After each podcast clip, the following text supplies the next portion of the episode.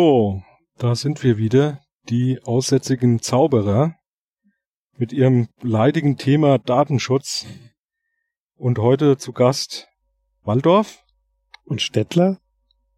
Und wir werden uns, ähm, wie schon bei dem bei der ersten Folge ein bisschen angekündigt, so mal um Begrifflichkeiten bemühen, gerade jetzt am Anfang. Sprich, so die ersten, einig, einige der ersten Folgen werden so eher um Begrifflichkeiten gehen, Datenschutz ein bisschen klarer zu, zu machen und zu formulieren, bevor wir dann ins, sag jetzt mal, eher so tägliche Umfeld gehen. Ja. Auch hier nochmal zeitlicher, zeitlicher Horizont, wo, wo befinden wir uns gerade? Wir befinden uns eine Woche nach der Europa, Fußball-Europameisterschaft. Der Herrn. Der Herrn, genau, ganz wichtig. Portugal ist Europameister. Und ähm, ja, sitzen immer noch im schönen sonnigen Hessen. Und äh, wobei die Sonne so langsam aufgibt, ähm, also sprich am Untergehen ist. Ähm, ja, und wie gesagt, zweite Folge. Und heute geht es um das Thema, was sind eigentlich personenbezogene Daten, was auch so ein Mysterium ist. Äh, man kann das ganz trocken in Gesetzestexten nachlesen und man kann das dann akademisch ausdefinieren. Äh, das Wichtigste dabei ist, wir haben ja das letzte Mal darüber gesprochen, was Datenschutz ist. Das heißt, es geht um Persönlichkeitsrechte und damit in Verbindung steht auch personenbezogene Daten haben was mit Persönlichkeit zu tun, mit Personen, mit Menschen. Das heißt, das sind Daten, die irgendwo zu Menschen gehören. So könnte man es jetzt allgemein machen. Äh, es gibt auch ja juristische Spitzfindigkeiten und Definitionen, um das in verschiedene Kategorien einzufassen. Man spricht von personenbezogenen Daten, wenn ich einen direkten Personenbezug habe, von personenbeziehbaren Daten, wenn ich sie irgendwie mit einer Person in Verbindung bringen kann, kann man jetzt akademisch unterscheiden, aber macht in der Zukunft eigentlich keinen Sinn, weil äh, eigentlich ist mittlerweile alles personenbezogen oder wird immer mehr personenbezogen und schließlich endlich die, das Gesetz kennt nur personenbezogene Daten und da fallen beide Klassen drunter. Das heißt, man kann das ruhig aufgeben und das ist eigentlich schon länger bekannt, weil äh, ich fühle mich da immer so alt, weil ich da mal selber mitgewirkt habe. Das heißt, am 12. September 2001 wurde ein Gutachten zur Modernisierung des Datenschutzrechts in Deutschland veröffentlicht. Äh, ich war da in so einer Arbeitsgruppe mal drin. Das ist eine Anlage von dem Papier. Das Spannende daran finde ich, das war der 12. September 2001. Und deswegen kennt man das Papier eigentlich gar nicht, weil am 11. September 2001 gab es in New York einen Anschlag aufs World Trade Center und äh, die Veröffentlichung dieses Papiers ist dann mehr oder weniger ja überschattet worden, war bedeutungslos. Am Tag vorher, am 10. September, war in Deutschland ein großer Kongress zur Zukunft des Datenschutzes, war in Verbindung mit der Öffentlich äh, Veröffentlichung und da hieß es Datenschutz als Wettbewerbsfaktor für die Zukunft. Ja, und daraus wurde dann nichts und es hat jetzt 15 Jahre gedauert, bis man da wieder hinkam. Aber was der Kern der Botschaft war, schon in diesem Papier steht drin, zukünftig gibt es keine Differenzierung. Es gibt quasi nur noch personenbezogene Daten. Da habe ich es bewusst auf die Person abgesehen. Und es gibt Daten, da, da geht ein Personenbezug nicht mehr zu vermeiden. Ich brauche die aber. Wenn ich zum Beispiel ans Internet denke, an Kommunikation, um, um einen Brief zuzustellen, brauche ich einen Empfänger. Das heißt, ich komme nicht drum rum, ich habe einen Namen, äh, auch wenn ich jetzt mit der Person nichts anfangen will, sondern nur an die Anschrift irgendwo was hintransportieren will oder Daten zustellen will, brauche ich das. Ich brauche es zum Transportieren, ich brauche es für Sicherheitsfunktionen. Das heißt, im Prinzip ist alles irgendwo ein personenbezogenes mhm. Datum ich denke, was da nochmal wichtig ist, ähm, um, um das da nochmal auch in Bezug auf unsere ersten Folge ähm, da nochmal ein bisschen klarer zu machen.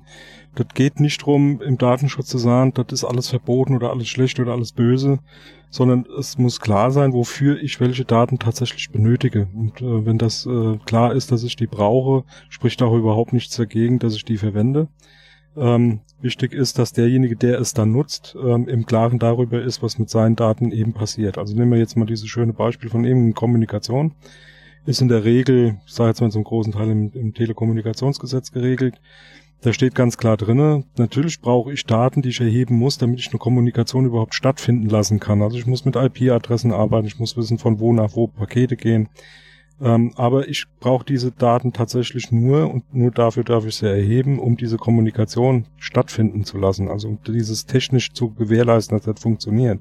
Was ich nicht brauche, ähm, oder wofür ich sie erstmal nicht verwenden darf, ist für irgendwelchen anderen Kram. Ja, im Sinne von, naja, dann gucke ich mir halt mal an, was die IP-Adresse X äh, so den ganzen Tag treibt, um ihm dann irgendwie seinem Treiben entsprechende Werbung äh, zukommen zu lassen. Ja, also ich sage jetzt mal ein bisschen abstrakt gesprochen, äh, wenn ich weiß, wohin äh, äh, der liebe Herr Stettler oder mein Kollege hier, der liebe Herr Waldorf, seine Kommunikation aufbaut und hintelefoniert, ähm, dann kann ich ungefähr äh, drauf schließen, was ihn interessiert und daraufhin kriegt er dann von mir irgendwelche Kataloge zugeschickt, wo dann, weiß ich nicht, Angelrouten drin sind oder sonst irgendwas, was zu ihm passt.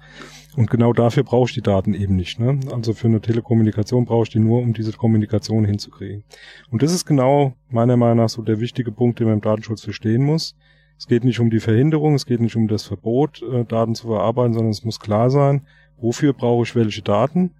Dafür darf ich sie dann auch erheben wenn derjenige, der Dienste zum Beispiel nutzt, damit einverstanden ist, ähm, beziehungsweise irgendeine Rechtsgrundlage eben dann dafür besteht, ähm, dann darf ich die natürlich auch dafür verarbeiten, das macht auch Sinn, aber ich darf sie nicht wild verarbeiten, mit irgendwelchen anderen Zwecken vermischen, die mit dem eigentlichen Zweck nichts zu tun haben. Genau, und was uns der Herr Stettler gerade erklärt hat, ist quasi dann die Zweckbindung. Unter der Überschrift findet man das dann auch in Gesetzestexten was ist eigentlich der Verwendungszweck? Und da wir schon bei ja, juristischer Auslegung sind, äh, ist so ein besonderes Merkmal für Europa.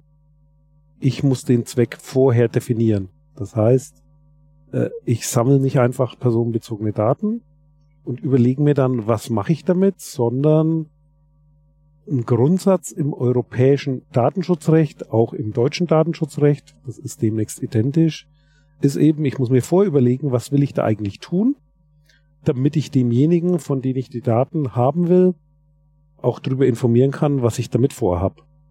Das ist so das Grundprinzip. Zweckbindung und der Herr Stettler hat noch einen zweiten Aspekt angesprochen, Rechtsgrundlage. Rechtsgrundlage ist sozusagen ja das, was Recht und Gesetz ist. Das heißt, in bestimmten Gesetzen stehen bestimmte Zwecke schon vorformuliert drin weil klar ist, welche Daten dazu da sind, aber nicht nur, dass klar ist, welche Daten dazu zu nehmen sind, sondern umgekehrt, das hat man das letzte Mal erklärt mit dem schönen Urteil des Bundesverfassungsgerichts, das ja das Verhältnis Staat-Bürger geklärt hat. Das heißt, vor allem bei staatlichen Aufgaben ist in den Gesetzen eindeutig geregelt, zu welchen Zwecken dürfen welche Daten genommen werden, damit es da keine Missverständnisse gibt und genau diese Rechte müssen garantiert werden. Was ähm, in dem Zusammenhang einfach vom Verständnis her, denke ich mal, auch nochmal so ein Punkt ist, ähm, also wichtig im Datenschutz, was man auch verstehen muss, ist ähm, der, der, der so, sogenannte ähm, die, der, das Verbot mit dem Erlaubnisvorbehalt ist so eine so eine Rechts äh, ein Rechtsausdruck, der so aus dem Gesetz heraus ähm, äh, oft mal wieder genannt wird oder oft äh, in, in den Mund genommen wird, was letztendlich heißt, Grundsätzlich ist die Verarbeitung von personenbezogenen Daten verboten. Es sei denn, es gibt irgendwo eine Rechtsgrundlage, die es erlaubt. Und eine Rechtsgrundlage kann sein und ist in den meisten Fällen entweder ein Gesetz oder äh, eine andere Rechtsgrundlage sei es zum Beispiel ein Vertrag. Also wenn ich einen Vertrag abschließe, in dem drinne steht, ähm, ich ähm, schreibe jeden Morgen ähm, wie viel Liter Milch ich an dem Tag irgendwie verbrauche und deswegen kriegt der, kriegt der äh, Lebensmittelmarkt da irgendwie von mir irgendwelche Daten, damit er mir rechtzeitig Milch liefern kann. Ich unterschreibe den Vertrag, mach, lege damit fest, welche Daten wie, aus welchem Grund vereint, äh, äh, ausgetauscht werden, dann verarbeitet werden, dann ist das sehr wohl auch eine Rechtsgrundlage. Also es muss nicht alles im Gesetz stehen, es kann auch ein Vertrag sein oder Einwilligungserklärung oder sonstige ähm, rechtlich verbindliche ähm, Geschichten, die man halt so im täglichen Leben tun kann. Genau, weil was der Stettler sagt, wäre ja dann ein richtig harter Tobak, ist erstmal alles verboten. Es sei denn, es ist erlaubt, dann müsste man ziemlich viel Gesetzbücher wälzen. Deswegen das Beispiel mit dem Vertrag oder auch die Anschrift auf der Rechnung. um die Rechnung zuzustellen. Da sind personenbezogene Daten drin. Äh, wenn ich dafür jetzt nochmal quasi wieder eine Grundlage bräuchte, um die darauf zu verwenden, dann wäre ich in so einer Endlosschleife. Was natürlich immer mehr wichtig ist, ist der Haupterlaubnistatbestand und wieder ein Punkt, den wir letztes Mal angesprochen haben, das Persönlichkeitsrecht und zwar die Einwilligung. Das heißt, ich selber darf natürlich bestimmen, welche Daten gebe ich von mir preis. Das heißt, was ich selber veröffentliche, das habe ich dann veröffentlicht. Was darin mündet, dass eigentlich ja so eine Art Medienkompetenz dazugehört. Ich muss mir eigentlich bewusst sein, was ich da tue. Und deswegen sollte ich wissen, zu welchem Zweck das Ganze passiert. Und manchmal auch drüber nachdenken, bevor ich irgendwo einwillige und nicht so schnell den Ich akzeptiere oder den OK-Button klicken, wenn mir da irgendwas vorgehalten wird. Wobei ich davon ausgehe, dass der, die wenigsten Leute diese so 60 Seiten auf, von der App beim Start der App ja. durchlesen, wo drin steht, welche Verwendungszwecke und so weiter dafür relevant sind. Aber genau, also um, um da immer so ein bisschen den Praxisbezug hinzukriegen, denke ich, das ist auch sehr wichtig. Das ist genau das, was bei, bei einer Einwilligung passiert. Ne? Wenn ich auf einer Facebook einen Account eröffne, ähm, dann wird mir eine Einwilligungserklärung vorgelegt, da, da stehen halt die AGBs und da steht dann auch was zum Datenschutz, da steht auch drin, wofür welche Daten wie verwendet werden. Das sind dann irgendwie, weiß ich nicht, 26, 53, 67 Seiten ähm, Kleingedrucktes in Anführungsstrichen, liest kein Mensch sich durch. Und ähm, da wird dann zum Schluss ich akzeptiere angeklickt und dann wird das akzeptiert. Ich, jeder kennt das von iTunes, von anderen Services ähm, bei jeder Änderung ähm, äh, wird da immer wieder diese, die, genau diese Einwilligung eingeholt, damit man da rechtlich auf der sicheren Seite ist, vom, von demjenigen, der das anbietet. Ähm, das ist auch genau so ein Punkt, da gehen wir aber irgendwann später nochmal in einem anderen Podcast drauf ein. Ich will es nur mal kurz äh, so mit, mit ansprechen, weil wir gerade da sind. Ähm, bei dieser, bei dieser ähm, ja, ähm, Einwilligung beziehungsweise eben diesem ähm, ähm, selbst darüber bestimmen, was mit den Daten geschieht, äh, das kann natürlich nur gut gehen, wenn ich darüber informiert bin und auch die Risiken, die sich ergeben, einschätzen kann. Welche Daten werden zu welchem Zweck eben erhoben? Ja, was hat eine Facebook oder eine iTunes, also eine Apple oder wer auch immer, eine Google, wie sie alle heißen, denn mit den Daten vor? Und ähm, wie gesagt, man muss dann grob ähm, auch dann eben einschätzen können, welche Risiken ähm, hat es dann hinten dran. Ja, also wenn ich da ich sag jetzt mal, meine Nacktbilder äh, in Facebook veröffentliche, muss ich mich natürlich nicht wundern, wenn die übermorgen eben jeder sehen kann. Ähm, aber das, das, dessen muss ich mir bewusst sein. Da kann ich natürlich zum Schluss auch nicht hingehen und sagen, du böse Facebook, ähm, mir war das alles nicht klar.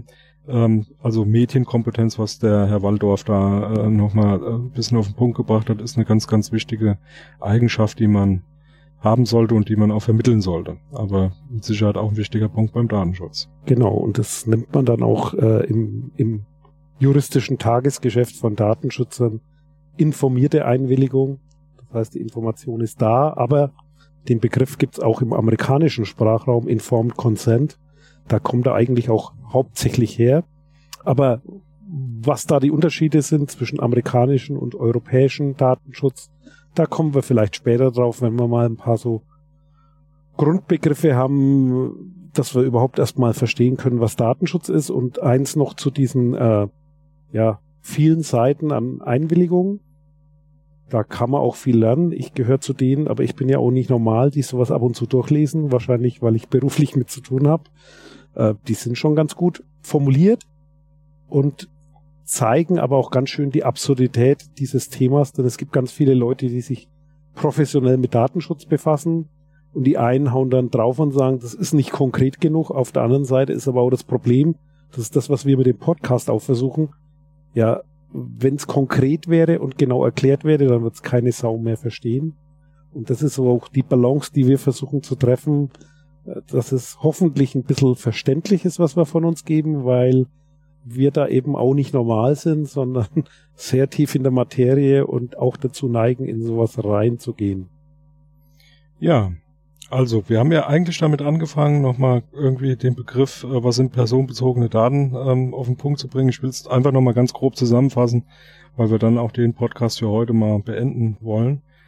Ähm, also personenbezogene Daten sind eigentlich alles Daten, die zu einer natürlichen Person, also jemand, der aus Fleisch und Blut ist, zugeordnet werden können ähm, entweder direkt oder indirekt. Also direkt heißt immer dieses, was man, was man ja gerne ähm, sagt, so personenbeziehbar und personenbezogene Daten. Also beziehbar hieß dann immer mit weiteren Informationen ähm, versehene äh, äh, Infos, äh, die man dann einer Person zuordnen kann. Das war so ein bisschen ähm, den, den, den, ja, den, die, die Umfassung des Begriffes. Und äh, personenbezogene Daten halt direkt be be bezogene Daten. Also Dirk XY Müller ist halt der Dirk XY Müller und äh, da, da weiß ich, wer es ist, mit einer Adresse und mit allem, was dazugehört. Der ist 1,84 groß. Genau, und hat die Schuhgröße und die Klobrillenfarbe und was es da alles so gibt, genau. Ähm, und was auch immer wieder gerne ähm, äh, diskutiert wird, ja, sind IP-Adressen personenbezogene oder beziehbare Daten? Ja, sind es definitiv, ist in, ist in mehreren Gerichtsurteilen schon so festgehalten worden. Also es gibt immer wieder Diskussionen über, was ist jetzt eigentlich personenbezogen. Ähm, aber wichtig ist zunächst mal alles, was man irgendeiner Person eben zuordnen kann und da ist eine, da, das ist eine ganze Menge. Genau. Wobei man auch sagen muss, es kommt aufs Detail an. IP-Adressen ist ein schönes Beispiel. Die IP-Adresse von dem Switch, der irgendwo im Netz steht und der Firma gehört, würde jetzt wieder nicht drunter fallen. Deswegen schwierig. Äh, es ist immer zu betrachten, welcher Zweck, was steckt dahinter und ist es ein Mensch, der damit in Verbindung steht und was ist die Absicht, die man damit erzielen will. Also was habe ich vor? Und wie wir vorhin gesagt haben, europäischer Standpunkt. Ich soll mir das vorher überlegen und dann darf ich genau auch das tun. Wenn alle Sachen geklärt sind, ich informiere drüber, darf ich genau das tun und wenn ich dann auf die Idee komme, was anderes zu machen, dann muss ich halt nochmal eine Runde drehen und nochmal abklopfen, okay, bin ich da immer noch richtig unterwegs oder muss ich vielleicht nochmal informieren? Was natürlich ab und zu nervig ist, weil ich dann schon mal wieder irgendwelche unverständlichen juristischen Formulierungen abnicken muss. Genau. Ähm, ja, das wäre es eigentlich auch erstmal wieder für heute. Und, Herr Stettler, haben wir was vergessen? Na, wie immer. Sicher haben wir was vergessen, aber ist ja nicht so schlimm, weil wir haben es ja vergessen. Und bis zum nächsten Mal. Ciao.